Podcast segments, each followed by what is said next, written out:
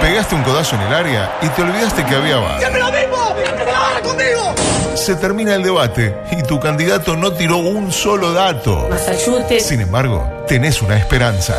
¡No se inunda más! ¡Carajo! Coqueto Escenario. Lupo Adusto Freire presenta Coqueto Escenario. Un programa con apariencia delictiva. ¿Y quién determina que es la apariencia honesta? Coqueto, escenario. Porque para perder está la vida.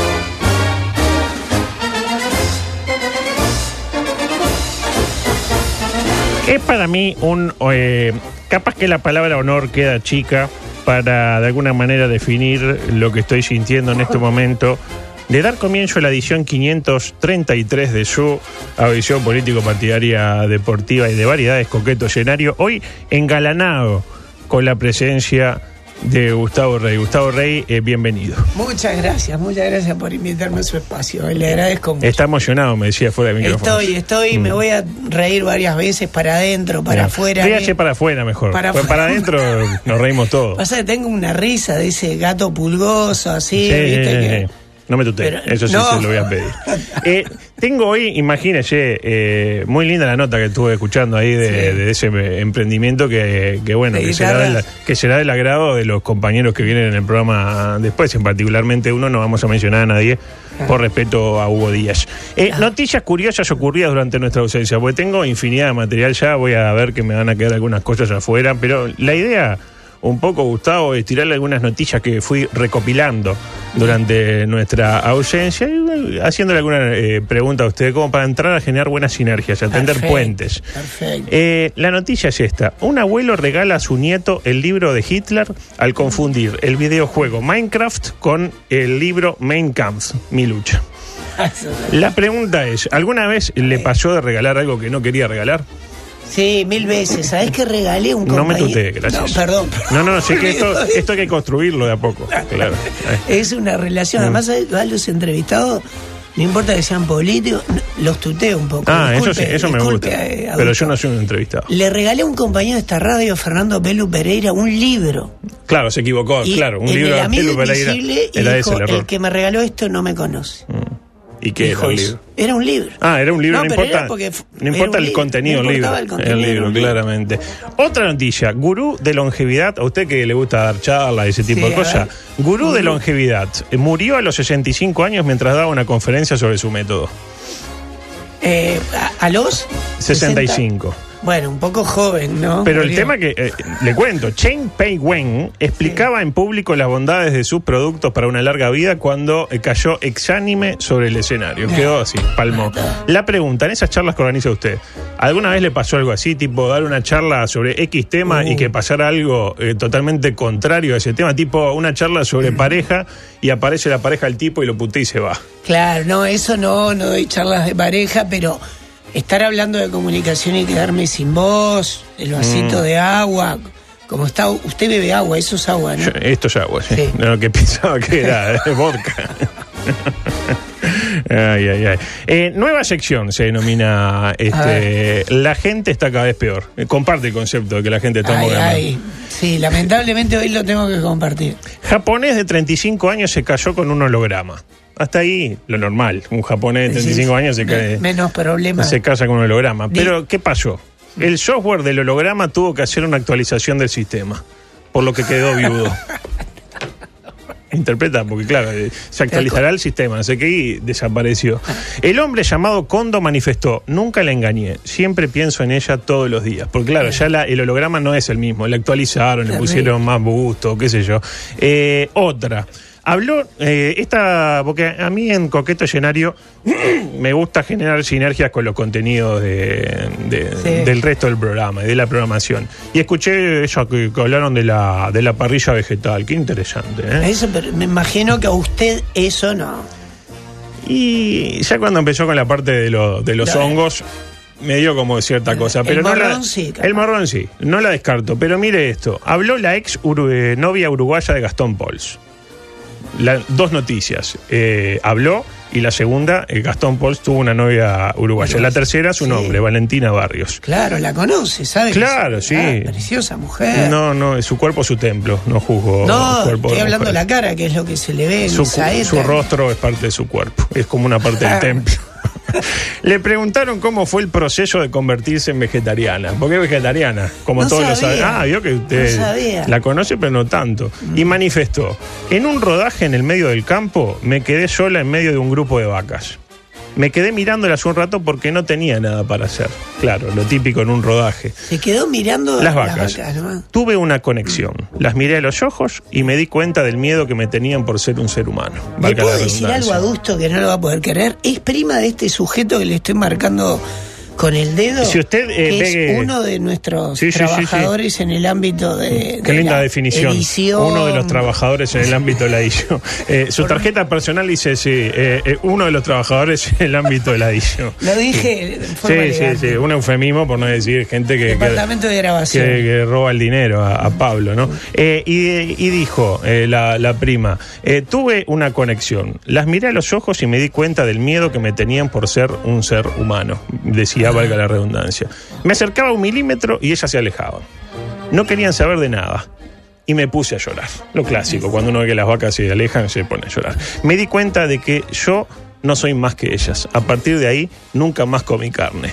Desde hace. Eh, y 15 unos minutos días. creo Ah. que hacía. Eh, ¿Sensaciones?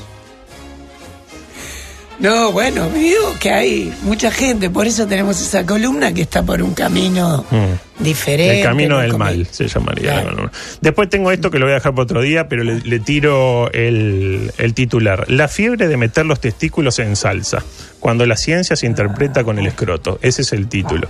No sé, si, eh, esta- Ese esta- Lugo Adusto me gustaría que mañana Carla, Mm, ella es experta en sexo, sexualidad y amor y, y, poner los escrotos en, en y, salsa. y cuenta esas Claro. cosas, esas noticias. también. Vieja sección, eh, ya que hablábamos también de asados. ¿En qué Eh, salsa? No quiero ahondar, porque Ah, si ahondo. no es lo mismo pomarola que- Claro, una, sal- una salsa César, Claro, por ejemplo, no es lo mismo. Vieja sección, cosas locas que suceden en la Argentina. Insólito caso en La Falda, que vaya a saber uno dónde queda, en provincia de Buenos Aires solamente. Eh, turistas guardaron brasas en el baúl, el auto se eh, prendió fuego y casi explota. Sospechan que querían ir ganando tiempo para el asado. Y la pregunta, porque acá, claro, uno parte de una anécdota medio este, papelonesca, pintoresca, por llamarlo de alguna manera, pero nos detenemos en un tema que para mí es muy serio y muy, este, que a mí me preocupa mucho. ¿Qué opinión le merece a usted, Gustavo Rey, el hecho de que nuestra televisión haya una publicidad de carbón? ¿La llegó a ver? Una publicidad donde aparece a mí, la- Gustavo, está con, la, con la musiquita era. No, no, sé, no, no es con la musiquita, es para comprar carbón. Está el Loco Abreu, Sí, sí. está, este, ¿quién otro está? Ah, a mí que haya publicidad de lo que quiera, que pueda. ¿Usted sí. quiere vivir en un país que haga asado con carbón? No, no, yo soy más de meter. ¿No le otro. preocupa como sociedad?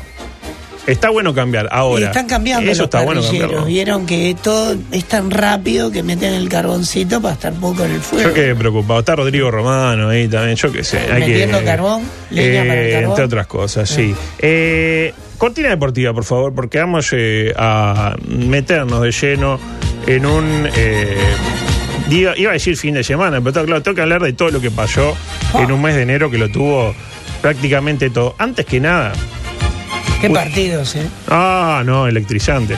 Usted sabe que a nosotros no nos gusta hablar mucho de nuestros éxitos, Eh, pero lo vamos a hacer porque uno llega a la conclusión de que si no lo hacemos nosotros no lo va a hacer nadie. Claro.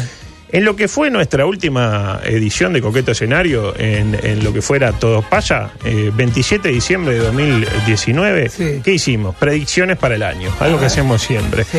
Y la verdad, eh, queda mal que yo lo diga, pero estoy muy fino para la predicción. Muy fino.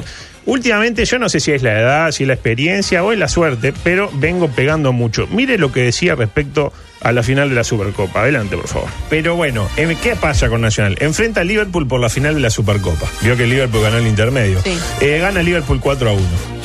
¿Tuvimos cerca o no tuvimos cerca? 4 a 1 Eh. tiramos. 4 a 1, bueno, 4 a 2, claro. Ah, Digo, cerca de ganar. eh, Alguna cosita que quedó del verano, antes de entrar de lleno en el uno por uno eh, de ese gran partido que nos regalaron eh, eh, Defensor, eh, perdón, Liverpool. No. Y pasa que Nacional ¿Liverpool tiene tanto. Nacional o Peñarol y No, no. Belgrano? No, Belgrano ta- tampoco. Quiero un poco a la audiencia, la tengo que respetar como tal. Decía, alguna cosita que quedó el verano. Partido de fútbol entre cárteles mexicanos en una cárcel del estado de Zapatecas termina con 16 muertos. Para el Bonomi mexicano, el operativo fue un éxito. El pico eh, del partido se jugará a celdas cerradas. Otra en la misma línea, fútbol en Córdoba. Cobró un penal y le pegaron tres balazos. Esto sucedió ayer. La pregunta que todos nos hacemos Hay cuál que es. ser juez ahí también. Y bueno. Ya en la vida real es difícil, adulto. Eh, esto es la vida real, ¿eh? fútbol Sí, en sí, Córdoba claro, es la vida la real. vida- Tres, tres balazos. Pero- La pregunta que todos nos hacemos, ¿cuál es? La que yo me hago es, ¿fue penal? Un partido disputado entre dos equipos barriales del oeste de Córdoba, Villa Unión y Villa Las Pichanas, sufrió una interrupción, por decirlo de alguna manera, cuando el referee cobró un penal para el equipo local. A lo que un espectador sacó un arma y disparó contra el juez que recibió tres impactos, pero se encuentra fuera de peligro, afortunadamente para la familia del referato, así que se puede, no, no van a paralizar, este, la gente de Audaf no va a paralizar las eh, acciones. Eh, eh, fue herido en pierna, glúteo y mano. Eh, no dice nada la crónica respecto a si fue penal, que para mí es un tema En no la menor. me imagino que ahí ya salía. Estaba corriendo, claro, estaba escapando. Eh, para mí no es un tema menor si fue penal o no. Para mí la tipificación de- del delito, una cosa si fue penal y otra cosa si no fue penal. Eh, nueva sección, se denomina Dios y el deporte. O también se denomina la importancia de clasificar dependiendo de otros. Lo decíamos el otro día en Twitter, cuando supimos que la selección de Gustavo Ferreira dependía enteramente de terceros, empezamos a creer seriamente en sus posibilidades y los resultados a la vista. Estamos clasificados, Estamos lo sabe, estamos ahí, hoy empezamos Pero- a jugar el, el cuadrangular final. Este es un equipo al que se le complica cuando depende de sí mismo, pero que se mueve como pez en el agua cuando su suerte está en manos de otros. ¿Por qué habíamos hablado de Dios y del deporte en el título de esta sección? Por lo que pasó en el partido decisivo que Bolivia le ganó 2 a 1 a Perú. Usted se enteró cómo es la cosa. Bolivia, jugaban Bolivia y Perú. Si ganaba Bolivia, tenía que ganar por un gol. Para eh, si ganaba por dos, clasificaba a Bolivia. Si empataban, eh, creo que clasificaba a Uruguay. Uruguay. Y si ganaba Perú, clasificaba a Perú. O sea, era casi imposible clasificar, porque los dos que tenían que ganar y que empataran era medio complicado. No sé qué experiencia tendrá usted con lo celestial. Usted es de pedirle, por ejemplo, está viendo Wander, eh, 1 a 0 y van perdiendo y no sé, quedan afuera Lo que pido es que termine el partido. que tenía el partido 1 a Claro. 0, Sí. perdiendo igual. Ah, perdiendo. No, no, digo, va Ah, perdiendo y necesita no, un gol. no, Usted es no. de pedirle cosas ya al, al- al magnánimo. Y yo he probado ya todas las cábalas que existen, las cambio todos los años y me he dado cuenta que No. te pueden durar dos partidos. Claro. Eh, mi experiencia pidiéndole cosas al señor es esta, en materia futbolística, ¿no? Sí. ¿Cómo? No, perdón, se eleva, usted se eleva de mi Eh, pedido. Es un pedido, sí, claro, tengo más gigante. cercanía. Eh, mi experiencia es que Dios nunca me dio bola, básicamente. Yo eh, no sé si que Dios por ahí tiene un triage de pedidos. Vio que está de moda, uno va a entender si lo mandan al triage y le dice, ah, si no se está muriendo, puede aguantar una hora, si está muriendo, lo atendemos a usted. Y claro, se ve que Dios tiene miles, no sé, tiene Sí. pedido de gente que se muere de hambre, o que viene un meteorito, o hay una operación complicada, el antavirus, el, el ¿cómo es otro? El coronavirus, los chinos los chinos, los chinos que ya son un problema en sí mismos. Eh, por ahí no tiene tiempo para priorizar que yo quiero meter un gol en el último corner, ¿no? claro. entonces, claro, en el fútbol no hay mañana. Si queda un minuto y Dios tiene que priorizar al chino con coronavirus, eh, este, por ejemplo, que el chino de coronavirus no entre el Super Bowl. Por ejemplo, le piden por favor que ese chinito contagiado. Entonces, claro, tiene que priorizar eso y no que haga un gol Vergesio, por ejemplo. Eh, es más, yo creo que cuando apelaba al pedido celestial en mis épocas de hincha, porque ahora soy profesional, estoy más allá del resultado. Yo internamente sabía que el partido estaba perdido. ¿Me interpreta? O sea, si yo llegaba el momento, ay, por favor, Diosito, un gol, sabía que el partido estaba perdido. Era como poner a ese jugador que se sabe que no va a hacer nada, pero bueno, hay que ponerlo porque no hay otra cosa para probar. No voy a mencionar a ninguno eh, por respeto a Tiago Vecino. Lo único que me tranquiliza es ver que yo no soy el único al que le pasa estas cosas de pedirle a Dios, por favor, por favor, y que eh, no suceda lo que uno pide. De hecho, el otro día sucedió esto en el partido eh, de Perú y Bolivia. Adelante. Se va a terminar. Esta es la última jugada del equipo peruano. Que no pase nada. Por Dios, me persino y pido al de arriba que no pase nada. Aquí viene el tiro de esquina. Va. Gol. No lo puedo creer. No lo puedo creer. Por Dios, me quiero morir. De verdad, no lo puedo creer. Dios mío. En la última jugada del partido anota el equipo peruano de cabeza. Apareció el centro desde el costado derecho y de cabeza logra acomodar el defensor José Lucán. No lo puedo creer, Mauricio. Ay, cómo duele, cómo me duele de verdad. Y nos vuelve a pasar lo de la misma historia de siempre, Mauricio. Gol de Perú, gol de Perú. Lo hizo Lucán, Mauricio. No sé si escucha, pero Mauricio eh, falleció. Nunca habló Mauricio. No, no, no. Espectacular. Yo no sé, eh, ¿a, a qué le hizo acordar algo este relato? De pedirle a Dios, Dios mío, ¿por qué nosotros? ¿Por cómo me duele? A mí me hizo acordar a este otro relato, a ver si lo tiene.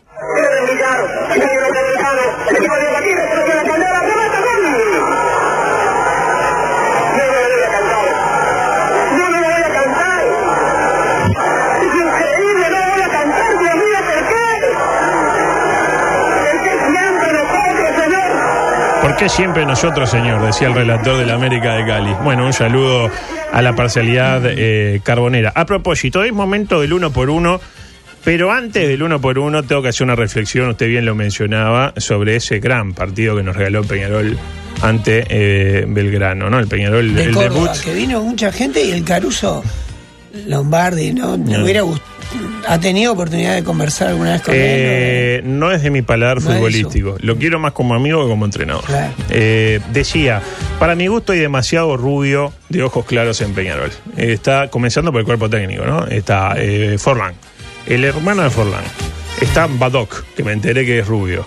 Está Kajelmacher, que es rubio. Sí. Y había un par de rubios más. Bueno, Novik es rubio. Sigue ahí Novik. Increíble, ¿no? Sí, me quedé pensando en otros rubios, pero Tiene que haber un par de rubios más. El Canovio era rubio, era no demasiado es el lindo. estilo Peñarol, dice. No es el estilo Peñarol. No es el estilo que. no interpreta Para mí, Forlán no interpreta el paladar del hincha. Usted no sé qué, qué pensará al respecto. No, bueno, tengo que analizar varios partidos más. Eso Ah, no- bueno, no. analizando más, cualquiera analiza, ¿no? Hay que, hay que jugársela. Eh, bueno, uno por uno este gran partido entre Liverpool y Nacional. Por el lado, ¿vio el partido antes que nada? El de. Sí, lo vi, ¿Lo vi Ah, todo me gusta. y la verdad fue. Gran partido. Me salvó el sábado. Sí, gran partido. Bueno, sábado jodido, ¿no? ¿Por qué? Y no, si se lo tuvo que salvar la final de la Supercopa. Eh, por el lado de Liverpool, Andrés Mering eh, tiene tanta pinta de arquero como yo de instructor de spinning, pero le hicieron dos goles menos que a Mejía, que es un atleta de ébano. Cuatro puntos para Mering. Eh, Federico Pereira, expeditivo, dos puntos. Ingresó por él Maximiliano Pereira. Le gritaron, mirá dónde terminaste, mono, dos puntos. Franco Romero, batalló, un punto. Ernesto Coñi, no le gusta que le digan a su tío eh, Máximo que es alcahuete de Tenfield, tres puntos. Eh, Camilo Cándido, cree que la coalición no ha obrado inteligentemente a la hora de seleccionar su candidato para la Intendencia de Montevideo, dos puntos. Alan Medina, hizo lo que pudo y no pudo mucho. Gustavo Viera, pocos minutos en cancha, ingresó por él en minuto 65. Hernán Figueredo, nada mal para tener aspecto de jugador de pádel que encima eh, dijo haberse lesionado en el primer tiempo. Tres puntos. Fabricio Díaz, y acá me quiero detener. Lo vio Fabricio El Díaz. de los 16 años. El de los 16 años, La- el menor infractor, el colibrí. Sí.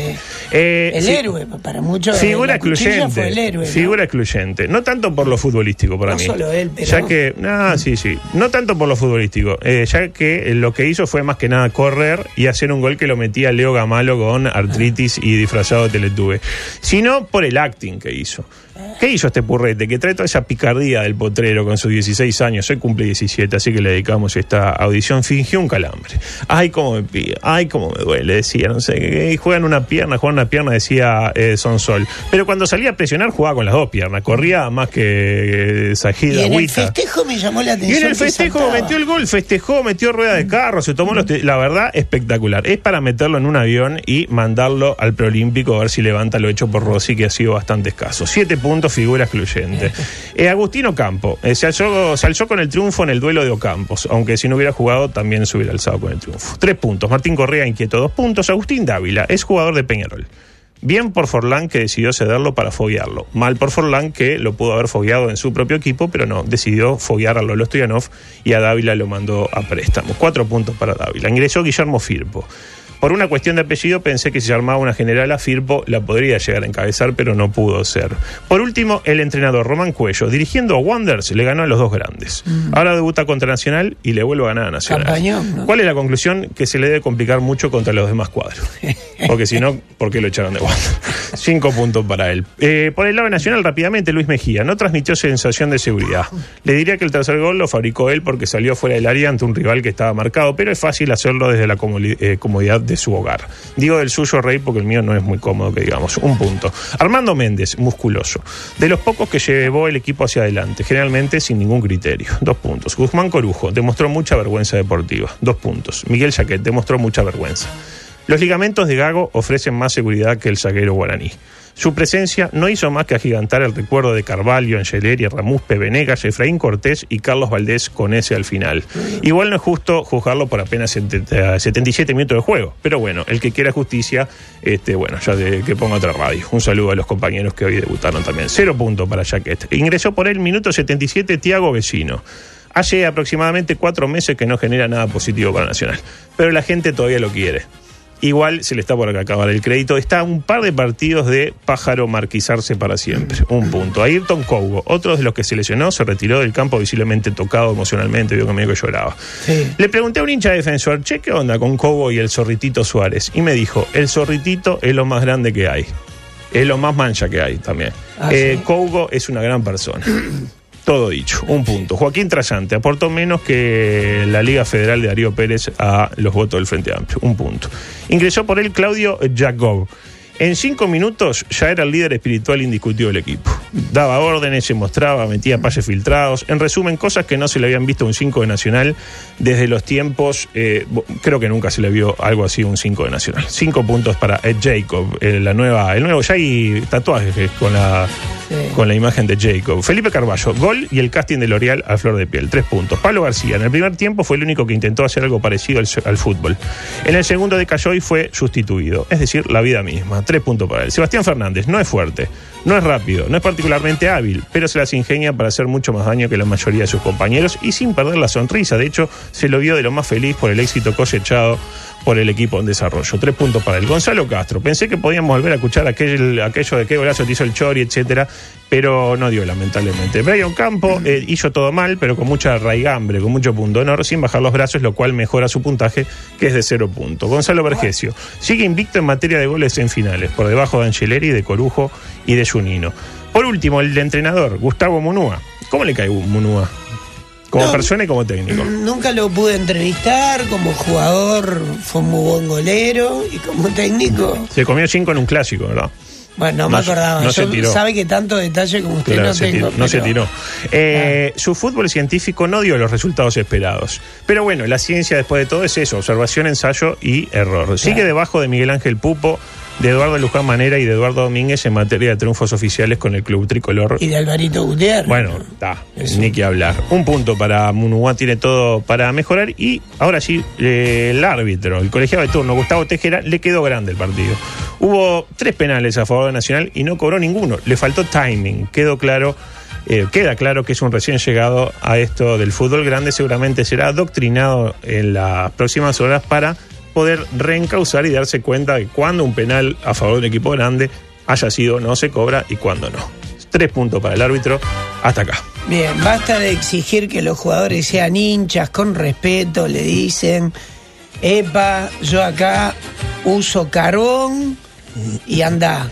Y mirá qué joya terrible. Ah, mensaje. ve- ve- Terrible, Pero ve el mensaje, no es de Uruguay. No es de Uruguay, Claro, sí, sí, sí. no en otras. dado cuenta, en Estados Unidos y otras Sí, regiones sí. se usa el carbón, claro. En la Bien. Argentina también. Bueno, el Instagram de Gabriela, la chica que estaba con la parrilla vegana, a ¿Cómo gusto, no? no? se lo vamos a Mm. exigir a usted esto. Era Iribarren, ¿no? Según dijo Gabriela, usted. Ibarbo. Gabriela Iribarren, los, los mellizos Iribarren. Bien, eso es para Micaela, hoy la bautizamos.